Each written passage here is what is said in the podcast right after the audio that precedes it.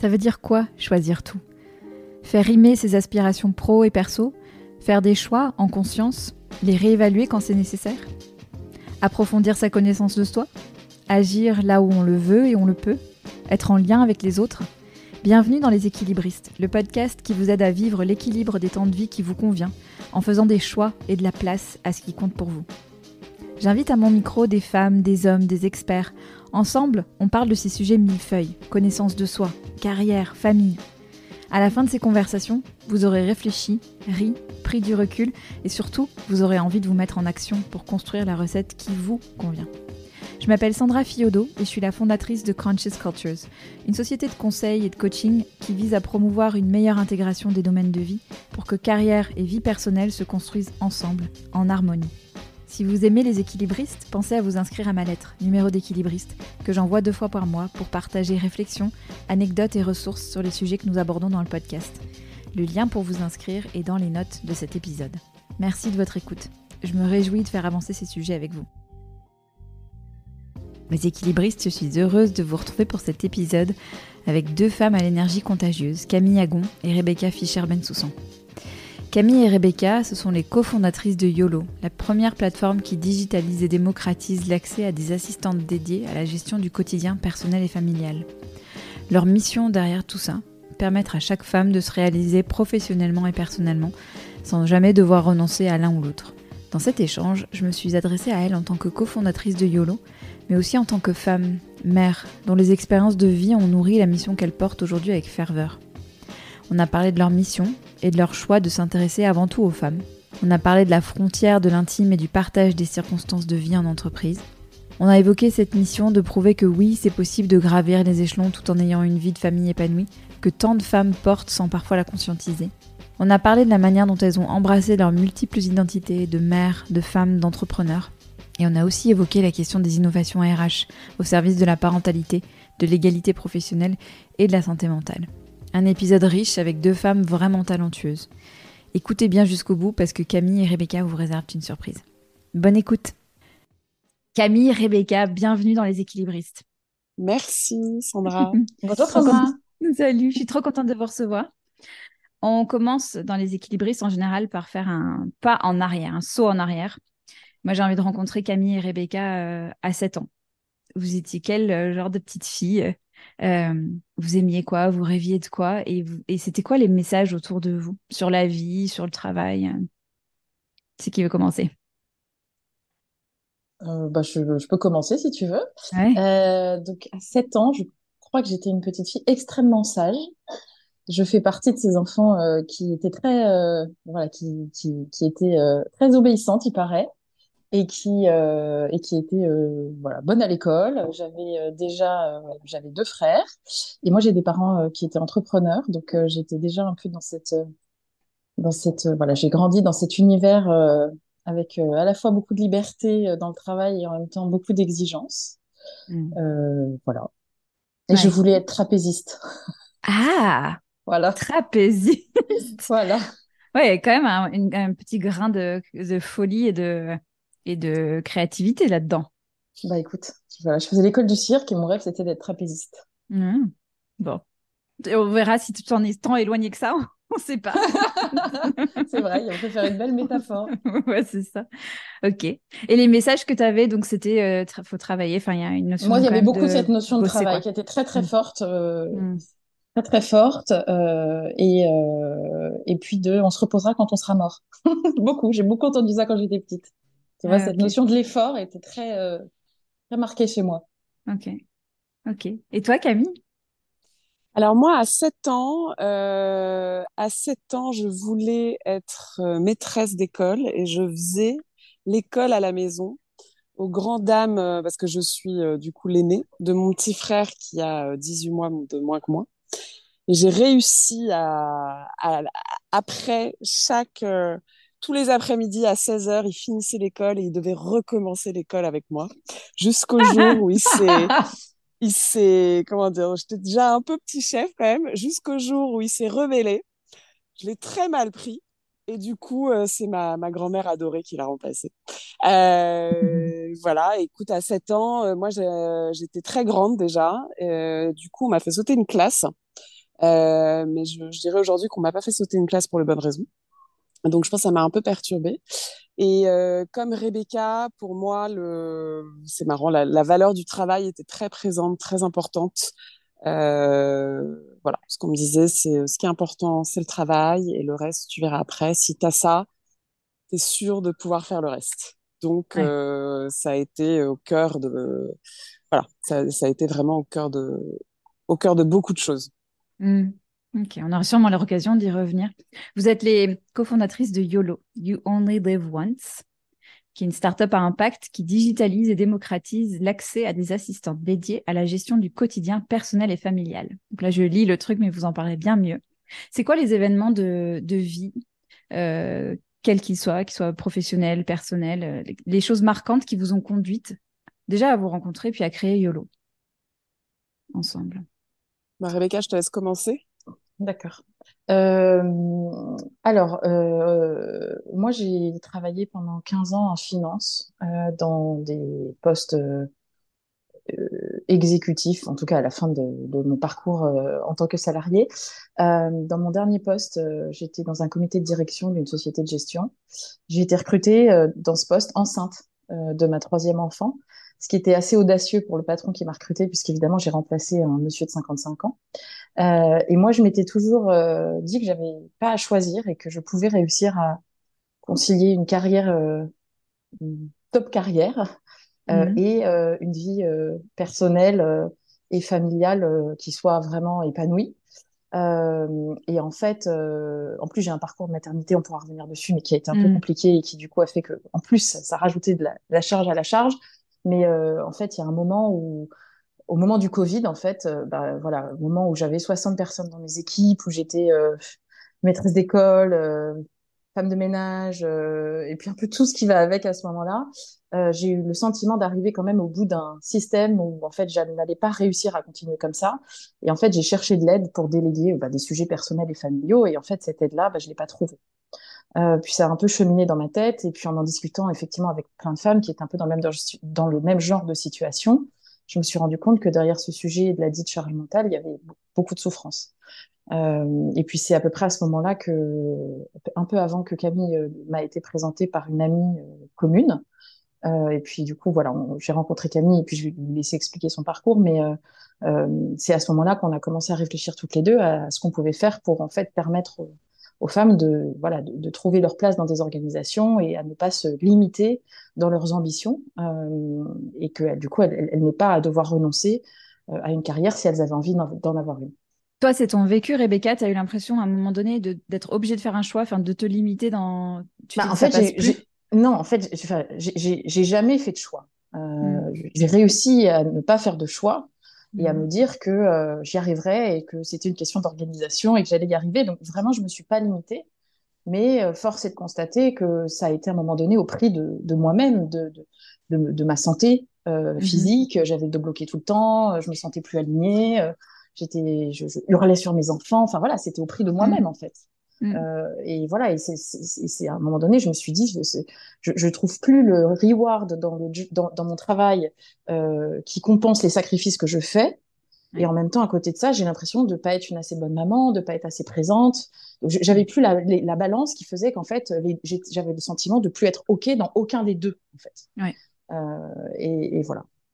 Ouais, jamais suffisamment bien dans aucun domaine.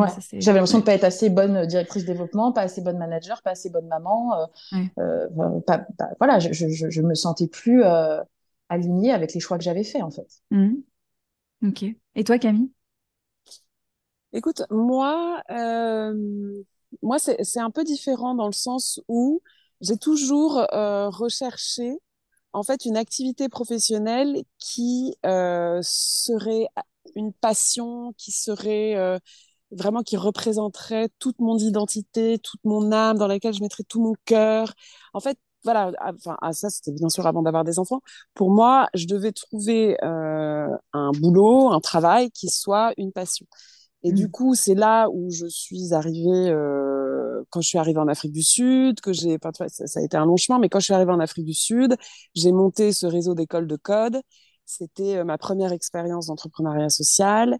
J'ai adoré et franchement, il y avait tout mon moi était dans cette aventure entrepreneuriale. Mon âme, mon cœur, mon corps, tout. Enfin, mais mmh. ma, ma, ma, cofondatrice était ma meilleure amie. On vivait ensemble. On a fait de la thérapie de couple. Enfin, c'était, c'était, on était vraiment. Il y avait cette, euh, voilà. et donc, ouais. Euh, cette fusion. Euh, mmh.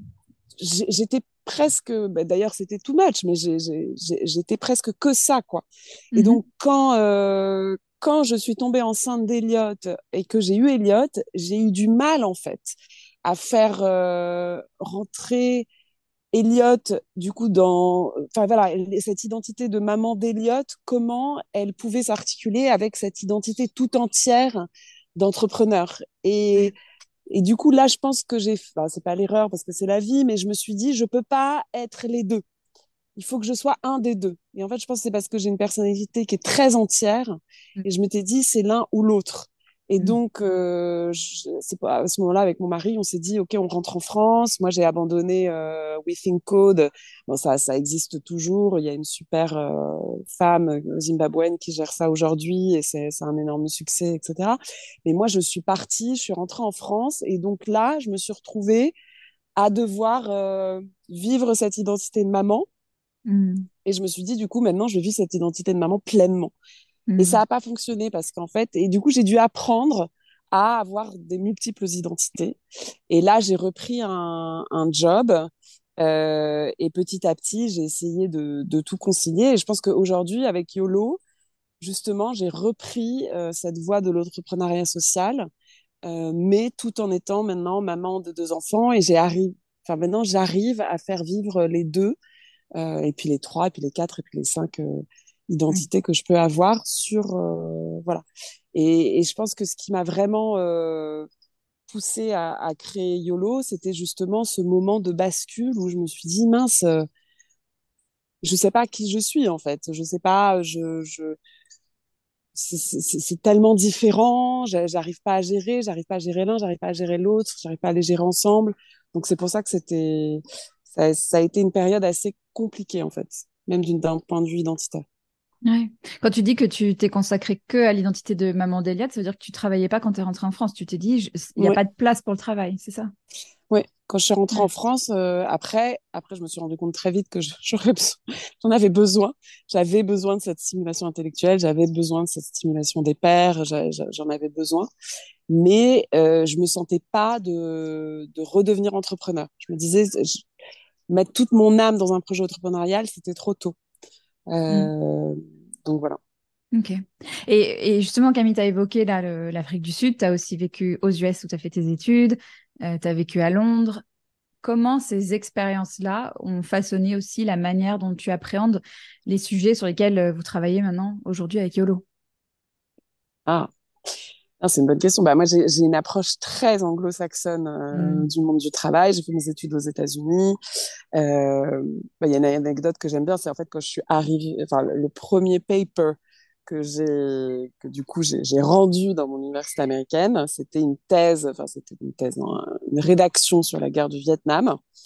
Donc moi j'avais fait bien la française, thèse, antithèse, synthèse, et à la fin j'avais ouvert sur une question.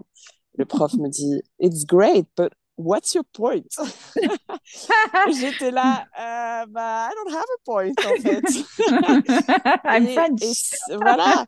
Et en fait, ça, ça m'a énormément ensuite structuré dans ma façon d'approcher justement le boulot, le business en disant what's your point? Mm. Et, euh, et aujourd'hui, avec YOLO, euh, je sais, mais Rebecca, on, on est pareil aussi là-dessus, c'est on adresse un sujet qui est principalement un sujet euh, que portent les femmes, même s'il affecte tout le monde.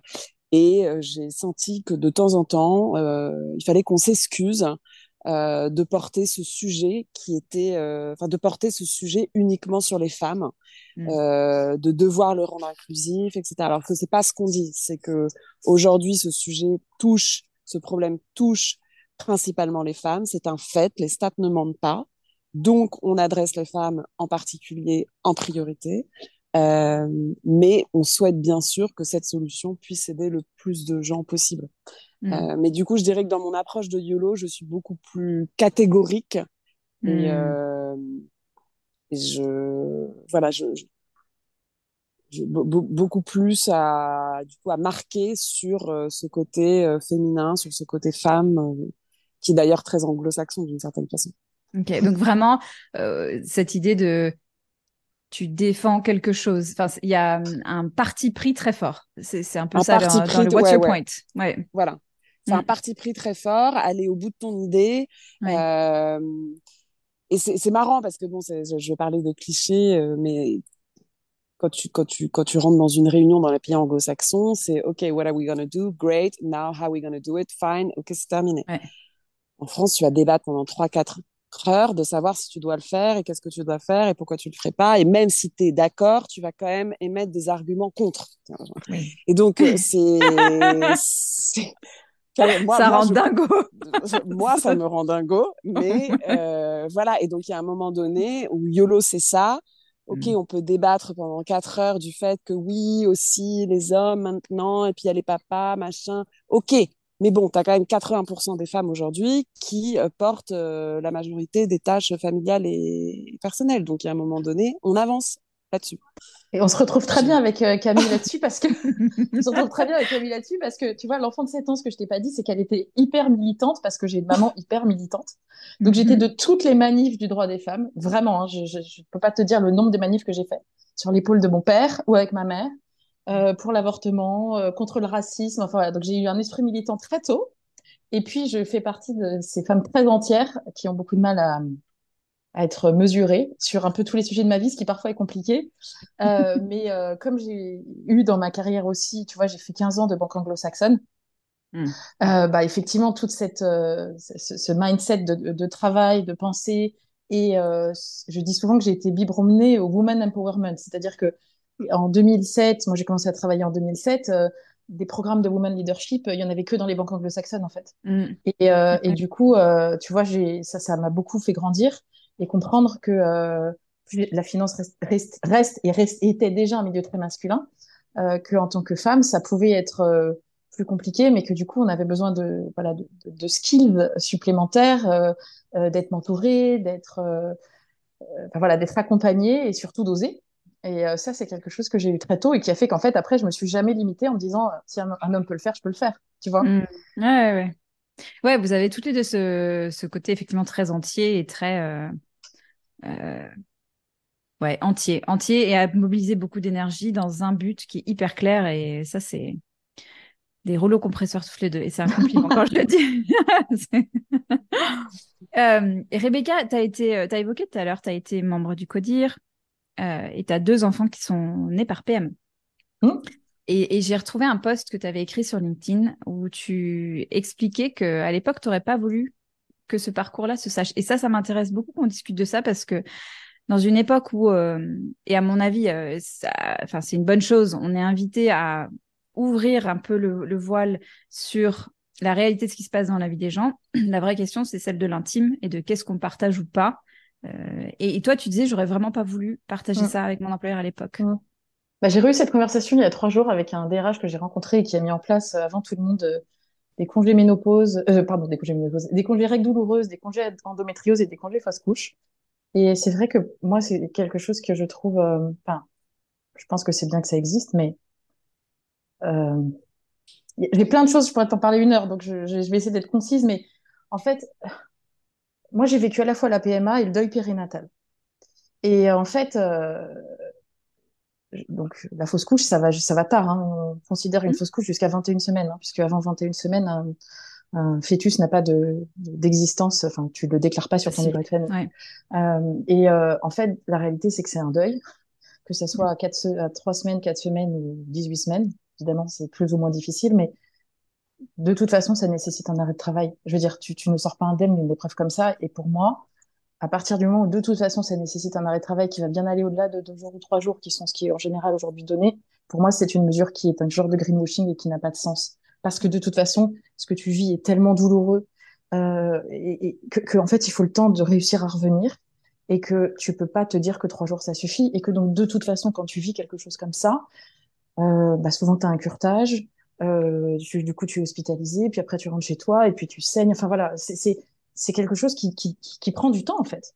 Euh, et donc qui nécessite un arrêt et qui en plus est tellement intime que ben, je, ça me serait jamais venu à l'idée d'aller voir mon DRH ou mon manager en disant ah, bah, j'ai fait une fausse couche, salut, je reviens dans trois jours. Enfin, pour moi, c'est quelque chose qui est bien, qui va bien au-delà. Et sur le sujet de, de la PMA, euh, moi, j'ai vécu donc euh, plusieurs pives euh, pendant toute enfin, la période où, été en, poste, quoi, où j'avais des équipes, etc. Et c'est quelque chose qui une PMA, c'est une aventure incertaine dans laquelle tu te projettes beaucoup, dans laquelle tu mets beaucoup d'espoir, mais avec quand même 20% de taux de succès, quoi. et donc, moi, je sais que ce qui a fait, enfin, ce qui a contribué à ce que je sois capable de faire, euh, enfin, de, voilà, d'avancer dans ces PMA tout en ayant euh, mon fils à l'époque euh, et puis le job que j'avais, c'était justement que c'était quelque chose qui était entre moi et mon mari, que j'en ai parlé à personne et que ça n'existait pas tant que ça n'existait pas en fait. C'est-à-dire que évidemment, le jour où j'ai su que j'étais enceinte, vraiment, que j'ai fait l'écho de 12 semaines, etc., et que c'était concret, que ça avait marché, bah, évidemment, je suis allée voir mon employeur. Mais c'est une projection de vie que tu fais de quelque chose que tu espères arriver. Et pour moi, en tout cas, ça aurait été y mettre beaucoup trop de moi-même que de déjà aller en parler à mon employeur, qui du coup se serait dire, bah tiens, peut-être que dans neuf mois, elle va avoir un bébé. Alors, est-ce que ça veut dire que déjà aujourd'hui, il faut ci, il faut ça? Donc, déjà, ça, j'étais pas prête. Et puis, mmh. au-delà de ça, c'était y mettre trop d'espoir en fait que déjà le dire. Donc pour moi, ça fait partie des choses qui doivent rester de l'intime. Après, je dois reconnaître que j'étais dans des niveaux de poste qui me permettaient de pouvoir arriver plus tard le matin quand j'avais besoin. Tu vois, mmh. j'ai pas, je pointais pas, j'avais pas besoin de, de, me justifier. Après, j'arrivais à 5h30 du matin à l'hôpital Becler à Clamart euh, pour à 6 heures euh, être sur les premiers de la liste d'attente avec ma clé 4G dans mon ordi. je travaillais mm. jusqu'à 8h30, 9h moins le quart que tout soit fini, puis je repartais, et puis j'allais au bureau et je prenais ma journée et je me piquais dans les toilettes euh, quand il fallait que je fasse, tu vois, mon traitement et, et je rentrais le soir et j'avais ma vie de maman. Mais c'était mm. ma façon à moi, en tout cas, de, de, de, de ne pas trop l'investir, en fait. Tu vois ouais. C'est très intéressant parce que à la fois tu dis euh, c'est spécifique à ton cas qui était où tu bénéficiais même avant le Covid euh, d'une certaine flexibilité dans la manière dont tu t'organisais et on te on te fliquait pas quoi clairement. Euh, mais aussi ouais dans les attentes que ça pouvait créer dans les dans ce que ça pouvait créer aussi comme réflexion chez ton employeur de se dire effectivement ça se trouve elle sera maman et puis même aller dire à mon équipe, je suis en PMA, euh, tu vois, mm. c'est mettre dans les yeux de quelqu'un quelque chose que tu n'as pas envie de voir parce qu'en fait, tu sais pas. tu vois, je veux dire, une, une PMA, c'est 20% de succès. Je veux dire, c'est quelque chose. Euh, mm. Parfois, il faut en faire pendant 7 ans avant que ça marche. Plus moi, c'était un truc encore plus compliqué parce que c'était une sélection d'embryons. Enfin bref, les taux de succès étaient encore plus bas. Et en fait, j'arrivais même déjà pas moi à croire que ça pouvait marcher, donc j'étais vraiment loin de vouloir le partager avec quiconque, tu vois. Mm, ouais. Camille, toi, c'est pas ton vécu à toi, mais qu'est-ce que tu.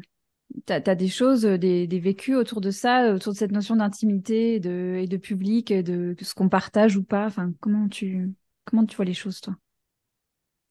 Non, non, moi, j'ai pas eu ce vécu-là. Moi, j'ai eu le vécu euh, plutôt d'un postpartum assez difficile.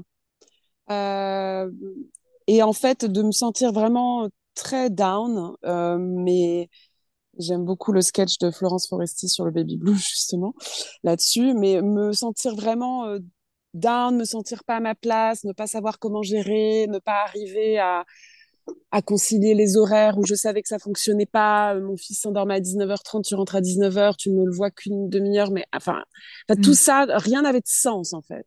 Mm-hmm. euh, mais j'arrivais pas à trouver euh, déjà je pense qu'à l'époque, je n'ai pas mis le mot sur le fait que je, je vivais un postpartum difficile. Bon, bien sûr, il y avait la conciliation vie pro-perso, l'organisation, etc. Mais je pense que euh, et c'était un postpartum qui, c'est un postpartum de tellement de choses. C'était un postpartum de, de, de ma grossesse, c'était un postpartum de l'Afrique du Sud, c'était un postpartum de la boîte que j'avais laissée en Afrique du Sud. Donc il y avait quand même beaucoup de choses.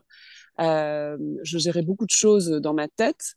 Euh, et ça, c'est vrai que non, j'ai pas mis un mot dessus. Euh, j'ai pas dit à mon employeur je vis un moment difficile, euh, je me sens déprimée. Euh, voilà, je, je, me suis dit il faut que j'arrive battante, il faut que je montre que je suis capable. Sinon, enfin, c'est ce que je me disais. Ils m'ont jamais fait ressentir ça, mais mmh. sinon, je, je vais, je, voilà, je vais, je vais démontrer que c'est pas que c'est pas possible en fait d'avoir un bébé et de travailler et que ça fonctionne. Euh, donc il faut que je montre que c'est possible, il faut même que je me montre à moi-même que c'est possible, à mon à mon euh, à mon mari, enfin tout le monde quoi. C'était vraiment euh. Je, pense que c'est hyper important ce que tu dis là. J'ai l'impression que c'est quand même le ressenti de beaucoup de femmes qui se donnent beaucoup en se disant je dois démontrer que c'est possible. Enfin on a comme une espèce de mission implicite de si si on veut prouver que ça que ça l'est.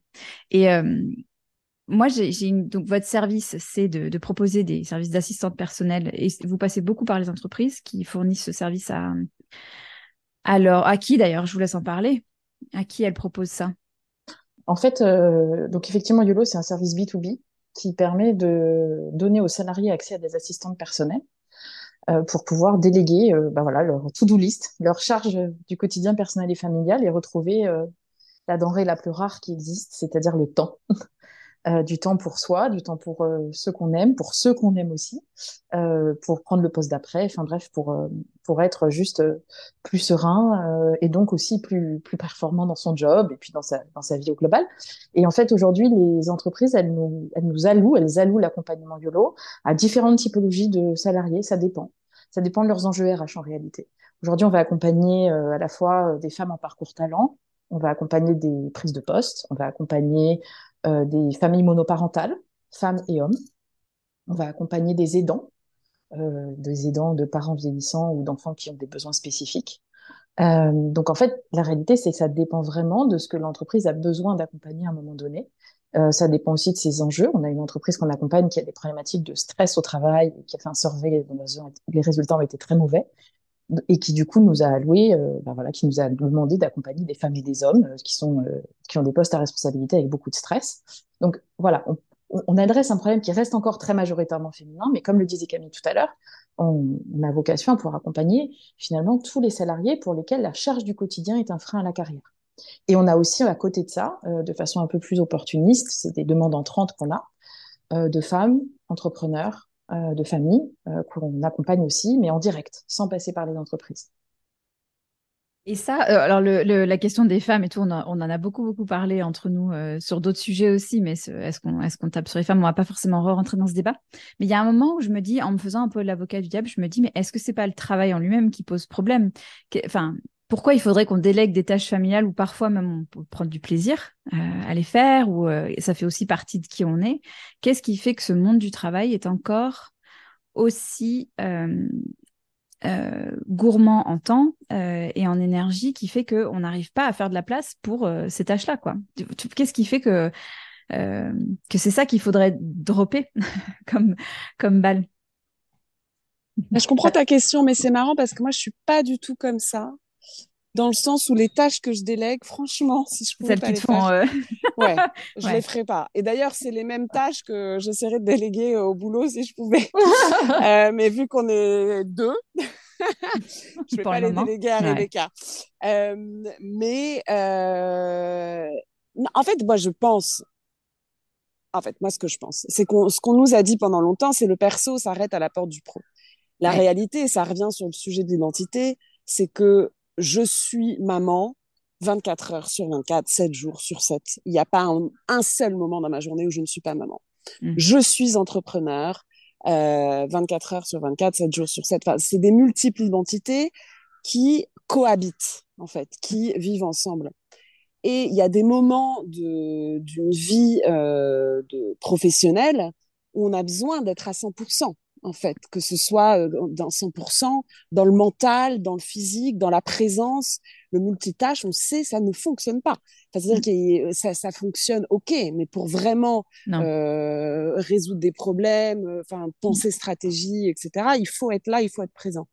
Et beaucoup de la vie de maman, ce sont, ou de papa, ou voilà, on se comprend, de parents, ce sont des imprévus, ce sont des urgences à gérer, ce sont des choses à prévoir, euh, qui du coup empêchent de se mettre à fond dans mmh. ces moments de travail ou mmh. empêchent de se mettre et c'est et c'est vrai pour le contraire c'est-à-dire que moi c'est c'est clair entre Rebecca et moi et ça c'était quelque chose que j'ai toujours mis en place avec mes employeurs j'ai jamais eu aucune honte ou aucune culpabilité par rapport à ça quand je rentre chez moi quand je suis avec mes enfants, je suis avec mes enfants. Mon portable n'est pas allumé. Quand je suis en vacances, je souhaite être à fond. Et donc, je pense que respecter ces moments-là, que ce soit mmh. les moments de travail et ou les moments personnels, euh, c'est ça qui est important pour pas avoir l'impression de perdre la boule.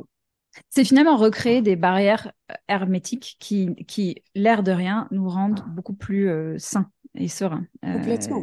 Ouais, ok. Complètement. Et tu disais, euh, bon, on pourra le couper si tu veux pas le dire, mais tu disais que justement, tu t'étais dédié le mercredi pour. Ah ouais, si, tu peux le dire. Pour avoir un temps pour toi. Exactement. et je trouve ça tellement sain. Et en fait, le, mm. le, le, le fait de pouvoir déléguer justement certaines tâches de ton quotidien permet de te mettre à fond euh, quand tu es dans ton moment professionnel d'être à fond en fait. Mais ça, je suis absolument d'accord avec vous sur le côté, euh, enfin avec ce que tu évoques là, Camille, sur le côté euh, être concentré. Et, je pense que la concentration et le focus, c'est un des, une des armes secrètes les plus puissantes qu'on n'exploite pas assez, mais pour justement euh, arriver à se sentir bien et pas tirailler, etc. Euh, c'est d'être vraiment dans ce qu'on ce dans quoi on est et ça euh, bah, notre monde nous pousse à l'inverse de ça donc donc c'est intéressant de le présenter comme ça sur cette notion de barrière de remettre des barrières finalement et toi Rebecca ça te ça t'évoque quoi? Moi je moi, je veux que YOLO permette aux femmes de garder, de, continuer à faire ce qu'elles aiment faire, aux femmes et aux hommes, aux mhm. parents. Hein. Mhm. Euh, la réalité, c'est que quand tu prends ta to-do list, euh, mhm. bon, je sais pas, moi j'aime bien, il y a des trucs que j'aime bien faire dans ma vie perso et des trucs qui m'emmerdent. Bon, bah, dans ta to-do list, en vrai, même si elle est partagée avec ton conjoint et que chacun en fait, euh, bah, il y a quand même beaucoup de trucs qui sont, si je peux, objectivement, maintenant c'est mon allié qui les fait, je suis trop contente. Mais si tu veux, voilà, il y a plein de choses qui ne m'amusent pas et, et, que tu fais par contrainte euh, tôt le matin, tard le soir ou sur ton temps de travail, parce que la réalité, c'est mm. qu'on peut essayer de se focus comme on veut, mais il y a plein de choses qui ne se gèrent que de 9h à 17h. Ouais. Et, euh, et, tu vois, euh, bah là, on en parlait juste avant, l'école m'a appelé, j'ai dû partir en courant à l'école à 13h. Euh, bah voilà, déjà, souvent quand même, ils appellent les mamans, numéro un, contact, hein, sinon c'est pas marrant. Et puis voilà, je veux dire, euh, t'as tout d'un coup un truc, l'école qui t'appelle, il se passe un truc, t'as un prêt notre, vie d'aujourd'hui, euh, elle, est faite de moments où tu es interrompu en permanence.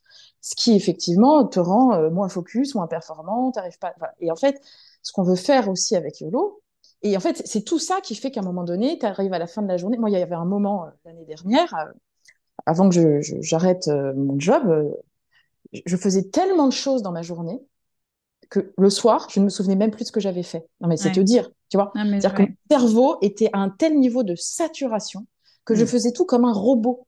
Je faisais, je faisais, je faisais. Et quand je me suis dit, OK, je vais écrire tout ce que j'ai fait, j'étais là, mais incroyable cette liste, en fait. J'étais dans l'hyper-productivité, tu vois. Et mm. en fait, le truc, c'est que c'est pas du tout sain. Et puis au-delà de ça, euh, il y a beaucoup de choses que je faisais qui étaient à zéro valeur ajoutée. Et moi, je crois que la délégation, c'est un super pouvoir. Mm. C'est-à-dire que je, je euh, moi, j'ai mes parents habitent à l'étranger, j'ai pas de beaux-parents ici, j'ai trois enfants. Donc en fait, par la force des choses, si j'avais pas mis en place une organisation où j'ai avec de la délégation, je n'aurais jamais pu rien faire de ma vie professionnelle. Et, et, et en fait, euh, c'est quand, quand, mon organisation personnelle tombe, je tombe. Tu vois, c'est-à-dire que vraiment, ah c'est ça qui fait que qu'on y arrive. Et, et, du coup, moi, je ce, qu'on dit souvent avec Yulo, c'est l'idée, c'est pas de faire à ta place ce que tu aimes faire. Au contraire, c'est de te permettre d'avoir quelqu'un de confiance sur lequel tu peux t'appuyer et qui t'épaule vraiment et qui est là dans ton quotidien pour permettre de t'aider à avancer et de faire à ta place des choses que tu n'aimes pas faire, que tu ne sais pas faire et sur lesquelles tu n'as pas de valeur ajoutée. Pour pouvoir justement euh, retrouver du temps. Si je peux rajouter quelque chose, et c'est justement si quelqu'un, si tu peux déléguer à quelqu'un ce que tu n'aimes pas faire, toi tu pourras euh, dans le temps du coup qui te reste, vraiment faire les choses que tu aimes faire que tu n'aurais pas pu faire parce que si tu as dû faire les choses que tu n'aimes pas faire. Exactement. si on suit la logique. euh, mais c'est là où, par exemple, le débat de la semaine de quatre jours, etc. Si, ta si ta cinquième journée, c'est pour euh, écumer tes tâches du quotidien et ta to-do list, euh, franchement, c'est pas très drôle. Alors que si ta cinquième journée, comme toi, c'est euh, pour passer du temps avec euh, des personnes que tu vois peu, euh, c'est prendre du temps pour toi, c'est goûter avec tes enfants, mais ne pas s'occuper de, de, toute la tout doux, bah c'est aussi du temps. Ça, c'est du, du, du, vrai temps retrouvé, en fait. Et alors, vous qui. Donc, ça fait, ça fait combien de temps que YOLO est lancé? Ça fait un an et demi? Un an. Un an. Un an. Un an. Qu'est-ce que vous constatez du niveau d'appropriation de ces sujets-là dans les entreprises? Euh, C'est des sujets nouveaux. Euh, c'est quoi les, les... c'est quoi les, les points d'enthousiasme et c'est quoi les freins encore qui existent en France? Je dis en France parce que on est un peu en retard quand même là-dessus. Euh, déjà, la première chose, c'est que aujourd'hui, il n'y a pas une entreprise à laquelle on parle qui ne veut pas nous écouter. Ça, c'est bien. Déjà, on nous écoute. Tu vois, ça ne veut pas dire que les entreprises ont le niveau de maturité sur ces sujets qui font qu'elles sont capables de déployer YOLO à court terme, mais en tout cas, elles s'interrogent. Euh, elles sont conscientes du fait que euh, depuis que le télétravail a été acté dans les entreprises, tu vois, qui fait partie des accords cadres, eh bien, le pro est vraiment rentré dans le perso. Mm.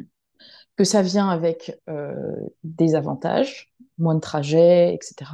Mais qu'en contrepartie, ça vient aussi avec euh, des, difficultés, euh, notamment pour les femmes, euh, qui du coup sont moins visibles, moins présentes, qui font moins de networking. Enfin, il y a plein de choses qui se jouent mm. aussi derrière ce télétravail, qui font que elles se rendent compte quand même que ça pose d'autres problèmes.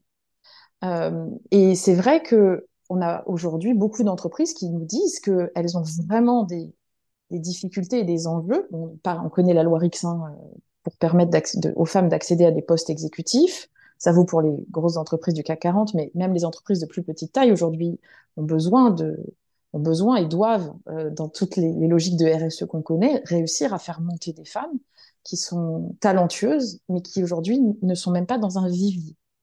Et du coup, elles cherchent des solutions nouvelles, innovantes, bien sûr coaching, bien sûr formation, mais on sait quand même aujourd'hui que 45% des femmes refusent un poste exécutif pour des raisons familiales. Mmh. Et donc, en fait, elles, elles, elles nous écoutent parce qu'elles déjà beaucoup des, femmes, beaucoup des DRH auxquels on parle sont des femmes, donc elles comprennent quand même très bien euh, les enjeux dont on parle. Euh, et puis au-delà de ça, elles ont besoin de venir avec des nouvelles solutions euh, mm. qui vont permettre peut-être de réussir à vraiment faire bouger des lignes et donc arriver à leurs objectifs d'accélération sur les sujets de parité et plus largement d'égalité.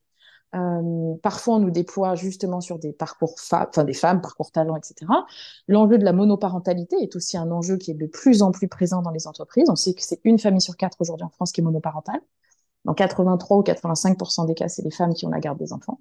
On sait aussi que la monoparentalité, ça précarise les femmes. Donc, il y a plein de choses qui se jouent euh, et sur lesquelles l'entreprise sait qu'elle a une responsabilité.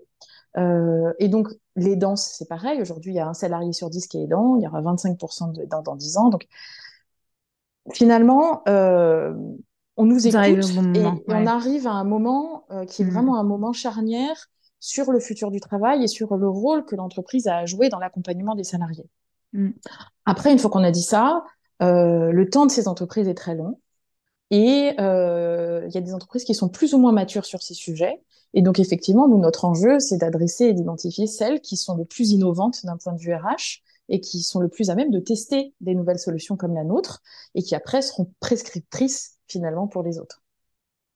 Et alors justement, euh, sur tous ces sujets-là, euh, ces sujets qui sont euh, à la à l'intersection du pro et du perso, vous avez parlé avec beaucoup de DRH. Est-ce qu'il y a des pratiques impactantes, nouvelles, intéressantes qui vous ont qui vous ont marqué, qui sont vraiment au service de la promotion de la mixité à tous les niveaux dans les entreprises Des trucs innovants que vous ayez pu voir Alors, non, oui, est-ce que c'est innovant? Je ne sais pas. Mais en tout cas, euh, il y a des, industries, notamment celle du conseil, euh, qui aujourd'hui euh, ont, beaucoup, ont des taux de turnover énormes. Ça fait partie des métiers hyper time consuming, très demanding. Et, enfin voilà, c'est ils ont vraiment beaucoup de mal à garder, et puis il n'y a pas beaucoup de sens, enfin, il n'y a pas toujours beaucoup de sens dans ce, secteur-là. Et en fait, du coup, ils mettent en place des choses pour retenir les salariés qui sont, euh, ils sont capables de financer euh, 2000 euros par mois pour avoir une nounou, euh, ils sont capables de mettre en place euh, euh un congé, non seulement pour quand toi tu es, tu vas être maman, mais aussi pour le conjoint qui donc, un homme qui est dans une entreprise dont la femme va avoir un enfant qui même est dans une autre entreprise, ils vont lui financer euh, trois mois avant l'accouchement, six mois après. Mm. Tu vois, ce, sujet du congé second parent mm. est en train euh, de beaucoup bouger. dans le bon sens et c'est tant mieux. Moi, je suis convaincue que la, maternité ne sera plus un frein dans la carrière des femmes le jour où les hommes auront le même congé de maternité, paternité que les femmes et que du coup, l'absence de l'un comme de l'autre sera équivalente et que du coup, il faudra juste que l'entreprise vive avec le fait que oui, pendant X mois, il y aura ni le papa ni la maman et que du coup, en fait, ça ne fera juste plus aucune différence. Et en fait, sur ce sujet du congé second parent, euh, c'est là où les entreprises, euh, moi j'ai l'impression en tout cas, dans certains secteurs qui sont vraiment en difficulté en termes de rétention, investissent le plus. Hmm. Ok. Toi, Camille, tu as pensé à autre chose ou pas? Non, moi, franchement, je suis pas, je ne suis pas éblouie euh, par les innovations RH en termes de mixité. Je trouve que je trouve que le poste RH est encore trop peu euh, valorisé, euh, notamment en France.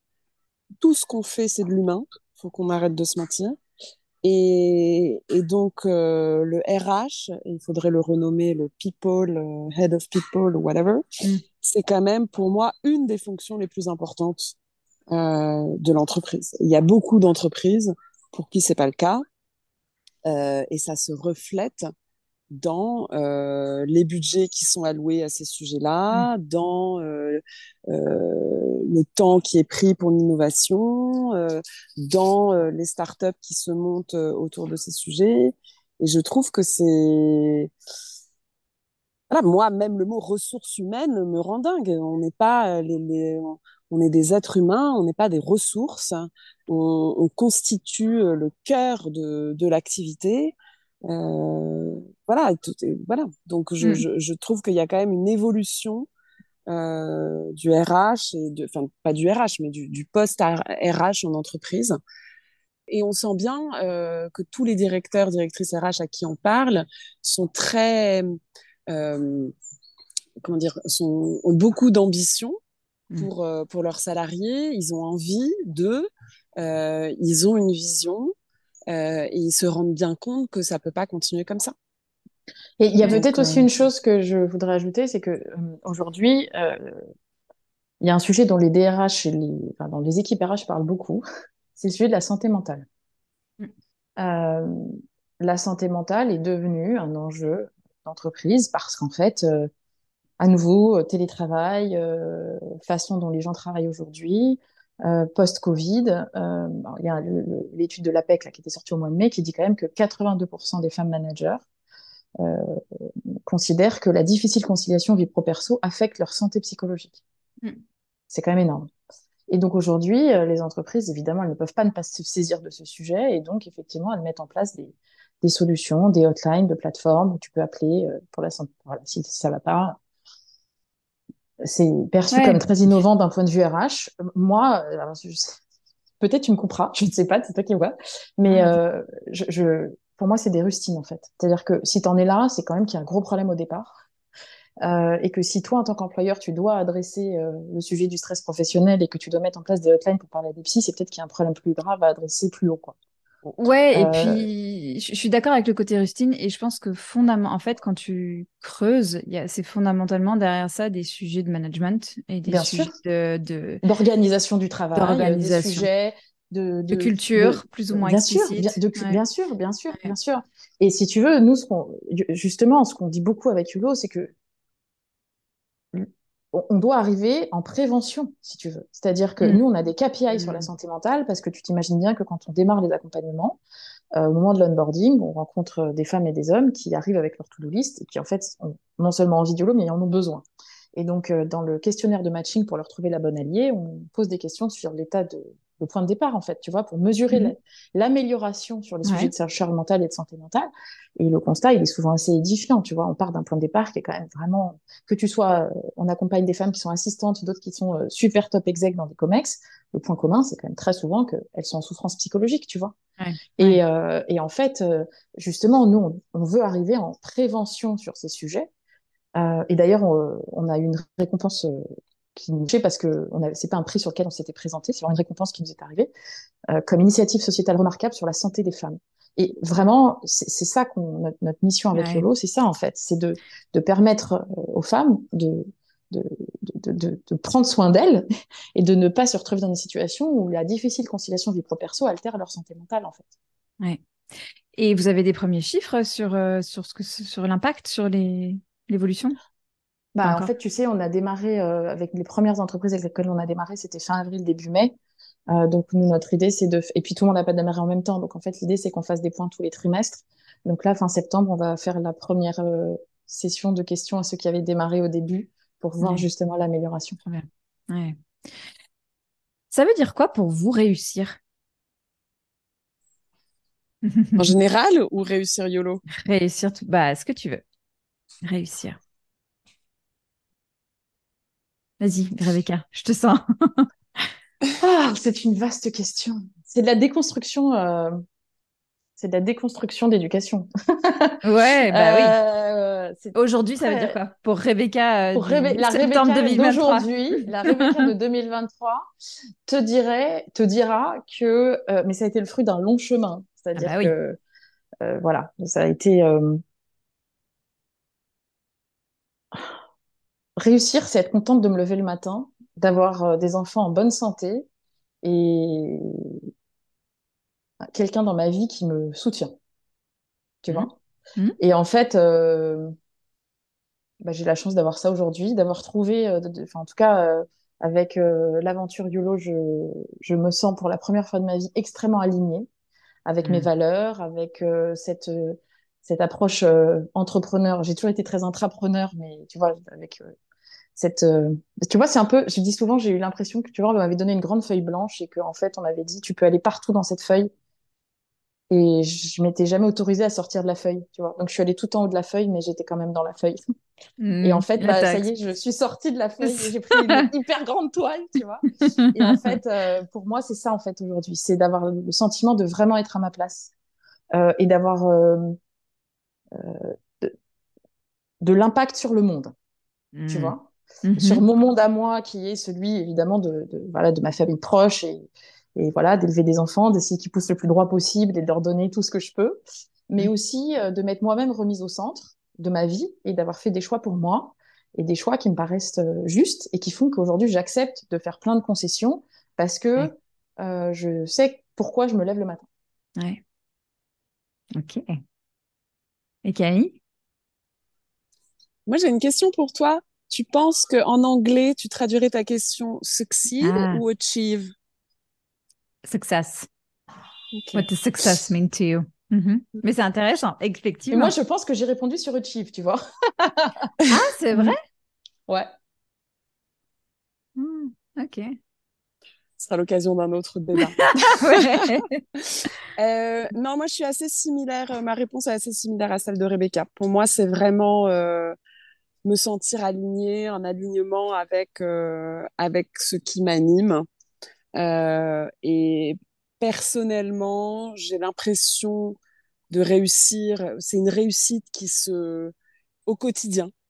Donc c'est vraiment chaque mmh. soir quand je me couche, ce sentiment de voilà de, de, de réussite entre guillemets, enfin de achievement plutôt, je dirais plutôt que, que success. Mais mmh. c'est du coup d'avoir euh, vécu des moments. Euh, moi, je suis très dans le moment présent. Et donc, j'ai besoin que cette notion de succès soit très dans le moment présent.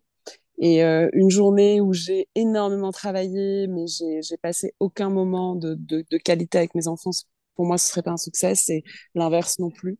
Et donc, c'est euh, tous les jours trouver cet équilibre-là, euh, de, de, moments très forts, de moments de qualité justement euh, en famille et des des moments aussi de, de, de qualité avec mes amis. De voilà, c'est c'est en fait c'est plein de moments imbriqués qui euh, qui vont recouper toutes les facettes de ma vie, donc qui vont mmh. être euh, mes amis, ma famille, euh, mon YOLO, euh, le temps pour moi, le, le sport. Voilà, il faut euh, voilà cette espèce de, on la connaît là, cette roue du coaching.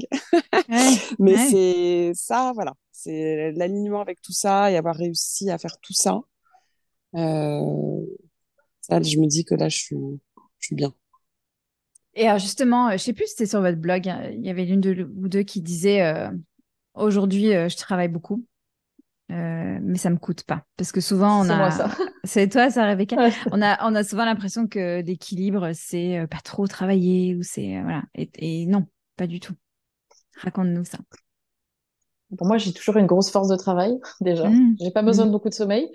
ce qui me coûte pas, enfin, tu vois, c'est paradoxal, mais je travaille plus que dans ma vie professionnelle d'avant mais ça me coûte pas parce qu'en fait, je sais pourquoi je le fais et ça m'amuse et ça m'anime. Bon, parfois, c'est il y a des moments stressants et qui sont qui vont pas comme on veut, mais si je veux travailler tard le soir, je le fais. Si je veux travailler tôt le matin, je le fais. Si je veux travailler le week-end, je le fais. Mais à côté de ça, bah, j'ai du temps pour moi. Euh, J'essaye d'en prendre et de me bloquer pour en avoir parce que ça fait pas partie de ma nature profonde. Mais en tout cas, euh, je, je suis en fait, je suis maître de mon temps. Et c'est ça qui ne me coûte pas. Mm. C'est que en fait, je n'ai, voilà, j'ai plus de patron, euh, j'ai pas, j'ai plus ces contraintes là. Et en fait, du coup, euh, oui, je travaille beaucoup, mais en même temps, je travaille quand j'ai envie de travailler, de la façon dont j'ai envie de travailler, euh, coucher par terre si j'ai envie. Enfin, tu vois, je veux dire, je, je le fais comme j'ai envie de le faire en fait. Mm. Et donc, ça ne me coûte pas. Et puis en plus, euh, bah, on voit quand même assez vite les résultats de ce qu'on fait. C'est-à-dire que mm-hmm. dès lors que tu es plus dans une grosse organisation où tu as 10 000 strates de décision, eh ben, en fait, euh, l'impact de ton day-to-day, il, est, très concret, il est beaucoup plus concret. Les difficultés de ton day-to-day sont aussi beaucoup plus concrètes dans la vie d'entrepreneur, mais en tout cas, euh, ça, te, en tout cas, moi, ça me porte plus parce que je, comprends, je sais exactement pourquoi je fais ce que je fais. Et donc, si à un moment donné, il faut, euh, on veut réussir à rentrer, qu'il faut vécu un questionnaire de 75 pages à compléter, parce qu'en fait, sinon, on va pas y arriver, et que c'est hyper stérile comme matière, ben, on le fait quand même parce qu'on sait pourquoi on le fait tu vois. Et, donc voilà, moi je je suis j'ai jamais eu de problème à beaucoup travailler, euh, mais de façon très efficace quand même. Euh, et, ça ne coûte pas parce que j'ai du sens en fait dans ce que je fais. Et justement, tu l'as évoqué, tu dis, bon, j'apprends à, prendre du temps. Euh, le, revers de ça, c'est aussi que quand on est entrepreneur, le risque, c'est aussi parce qu'on est passionné, parce qu'on adore ce qu'on fait, parce qu'il y a du sens, etc., de d'oublier aussi, enfin de s'oublier. Qu'est-ce que vous, vous avez mis en place, chacune à titre personnel et peut-être même dans votre binôme, pour vous assurer de, bah, de préserver votre santé aussi, de ne pas, pas perdre de vue ce qui compte pour vous. Camille, tu veux répondre d'abord? euh, Oui, alors moi, de... Bah, du coup, ce qui est, ce qui est assez chouette euh, dans l'entrepreneuriat et de, bah, et de notre binôme avec Rebecca, c'est qu'on se dit les choses, on sait qu'on est différente et donc on, on s'adapte, euh, enfin, on essaie de trouver le, juste milieu entre nos deux tempéraments et nos deux énergies. Donc, euh, moi, ce que j'ai mis en place, c'est, euh, voilà, j'ai un, un, petit garçon qui a 4 ans et un autre qui a 10 mois. mon dernier, il se couche entre 19h30 et 20h, donc finir de bosser à 19h, c'est pas possible. Je profite pas, je profite pas assez de lui. Donc, ce, qu'on a mis en place avec Rebecca, moi, je commence à travailler beaucoup plus tôt, entre 8h et 8h30. En revanche, je veux être rentrée, enfin, je, c'est pas que je veux, c'est que je, je veux être là euh, pour le bain à 18h et de 18h à 19h30, 20h, vraiment être euh, avec mes enfants. Euh, ça, c'est un peu l'équilibre que j'ai envie de mettre en place. J'ai envie, euh, enfin, je, ce qu'on fait aussi, c'est que comme on est deux, et ça, c'est quand même génial de, de, de co-créer une entreprise à deux, c'est que quand l'une doit prendre un break pendant euh, 4-5 jours, se déconnecter complètement, enfin, moi, je sais que j'ai besoin de ces, ces plages de déconnexion totale pour vraiment me, remettre mon cerveau en voilà pour, pour retrouver mmh. l'énergie à la fois physique et mentale. Je sais que Rebecca gère et c'est le cas euh, vice versa. Et sinon, euh, par semaine, moi j'ai euh, mon yoga, une heure et demie de yoga par semaine et j'essaie de nager une à deux fois par semaine. Mmh. voilà, ça c'est un peu les, les choses que j'ai mises en place. Les ingrédients à toi. Ouais. Ouais. Toi, Rebecca, c'est work in progress, tu disais. moi, je suis un peu moins, moi, je suis, je suis un peu moins bonne élève là-dessus. Mm. Euh, mais non, non, je, je, suis moins bonne élève. Mais enfin, d'où je viens, je me suis beaucoup améliorée. euh, C'est-à-dire que euh, dans ma vie d'avant, j'avais zéro temps pour moi. Mais vraiment zéro. C'est-à-dire que je n'en prenais pas, je n'en avais pas. Vraiment. Enfin, tu vois, moi j'ai trois enfants. Ma dernière maintenant, elle a quatre ans, mais elle était plus petite. Voilà, j'avais j'avais ce, job et, et donc euh, vraiment je ne j'étais la cinquième roue du carrosse globalement à peu près partout. Euh, j'ai décidé que ça ne pouvait plus continuer comme ça et donc quand j'ai quitté euh, Groupama, enfin l'entreprise dans laquelle j'étais, euh, j'ai vraiment eu besoin de ça a duré un mois. Hein, je, ne suis pas trop capable de rester inactive, mais j'ai vraiment fait un petit temps de pause qui pour moi était un vide immense en me disant mais qu'est-ce que je vais faire de ce temps? Je ne sais absolument pas quoi en faire. J'ai vite euh, trouvé, mais j'ai déjà pris soin de moi physiquement, c'est-à-dire que j'avais tout le temps mal au dos, donc j'ai été voir le hmm. kiné trois fois par semaine j'avais peur de me faire mal tout le temps, donc je faisais plus de sport parce que tu sais, ça s'auto-entretient. Mm. T'as mal, tu fais plus, tu fais plus, donc t'as mal. Enfin voilà, donc il fallait casser ce cycle-là. Euh, j'ai repris le piano. J'avais arrêté le piano quand j'avais 15 ans et je m'étais toujours dit un jour je reprendrai le piano. Ben ça y est, j'ai repris le piano. Donc j'ai maintenant piano euh, toutes les semaines. Euh, et puis euh, en ayant euh, du coup ben, repris confiance dans mon corps et dans le fait qu'il était solide euh, et qu'il pouvait faire plein de choses. Du coup, j'ai pu reprendre le sport oser des choses que j'avais pas faites depuis très très longtemps. Euh, et du coup, voilà, j'essaye maintenant d'inscrire le sport euh, dans mon agenda comme n'importe quel rendez-vous. Mm. Euh, je suis plein de bonnes intentions en septembre. Ça tient le temps que ça tient, mais en tout cas, je ressens maintenant le besoin de voilà de, de, de, le faire. Et puis moi, mes enfants, donc ils ont 4 ans, 8 ans et 11 ans. et donc effectivement, je les retrouve le soir, on va dire vers 19h. Moi, ils se couchent vers 20h30. Euh, donc, on a quand même du temps ensemble. Et j'essaye euh, le mercredi euh, de déjeuner avec eux. Je les récupère à l'école et je déjeune avec eux quand je peux, le plus souvent possible, euh, pour avoir quand même ce temps. Maintenant, je vais pas te mentir, ça reste euh, un, un, exercice d'équilibriste. C'est vraiment le mmh. cas de le dire. trois enfants, c'est beaucoup. c'est trois besoins différents. plus ils grandissent, plus leurs besoins se précisent, plus il faut se contorsionner. Euh, moi, j'ai fait le choix de vraiment leur expliquer ce que je faisais aujourd'hui et pourquoi je le faisais. Mmh. Euh, avant, j'arrivais même pas à leur expliquer ce qu'était mon métier, tu vois. Maintenant, mmh. aujourd'hui, ils savent ce que je fais. Savent, euh, mes filles savent que je fais ça euh, pour qu'elles puissent avoir aussi toutes les chances dans leur vie future. Euh, mon fils sait que je le fais aussi pour euh, le futur papa qu'il sera. et en fait, ils sont hyper fiers, en fait. Tu vois, ils sont hyper fiers et donc en fait, ils sont hyper encourageants. L'année dernière, on avait pitché pour un award et c'était rediffusé sur YouTube. Ils envoyaient des petits cœurs sur YouTube. c'est chouette aussi d'avoir cette aventure quand ils grandissent parce qu'en fait, euh, ils sont hyper supportifs. Ouais. Bah ouais. Et justement, et alors, ça, c'est ma question pour vous. Et vous, vous êtes fiers de quoi? Camille Ah, ben, je suis fière de tellement de choses. non, je suis fière euh, aujourd'hui. Je suis fière d'avoir euh, enfin euh, trouvé mon équilibre en France, en tout cas à Paris. C'était pas évident du tout. Mm. J'ai réussi à concilier mon identité d'entrepreneur dans l'impact avec mon identité de maman de deux enfants, avec mon identité de de, de, de, de, de copine, avec mes amis et et voilà. Euh, mon identité de, yogi slash sportive. Voilà de constituer mes multiples identités. J'ai réussi j'ai trouvé à j'ai réussi enfin je suis fière qu'on ait réussi avec euh, Vincent de nous avoir créé un, cocon. On a enfin emménagé chez nous. A beaucoup de travaux. Donc ça, ça, je suis fière de ça. Je suis fière de de ce qu'on a créé avec euh, Rebecca je suis fière de enfin on est en plein dedans hein, mais je suis fière de notre euh, de notre binôme, de l'énergie qu'on met dedans, dans, dans YOLO, de, des combats qu'on porte.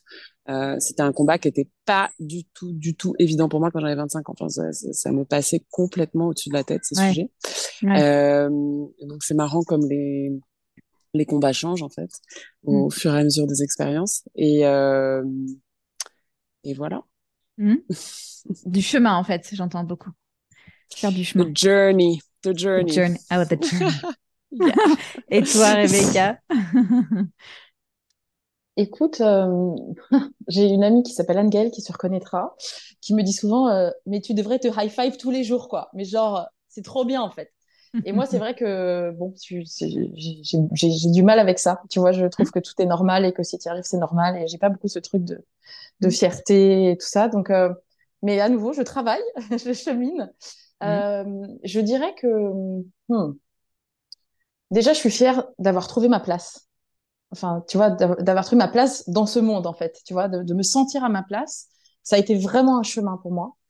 Euh, et, et, ça, je suis voilà, je suis fière d'avoir osé en fait, osé changer de vie, parce que j'ai vraiment changé de vie. Tu vois, j'ai quitté une situation euh, professionnelle extrêmement euh, valorisée socialement.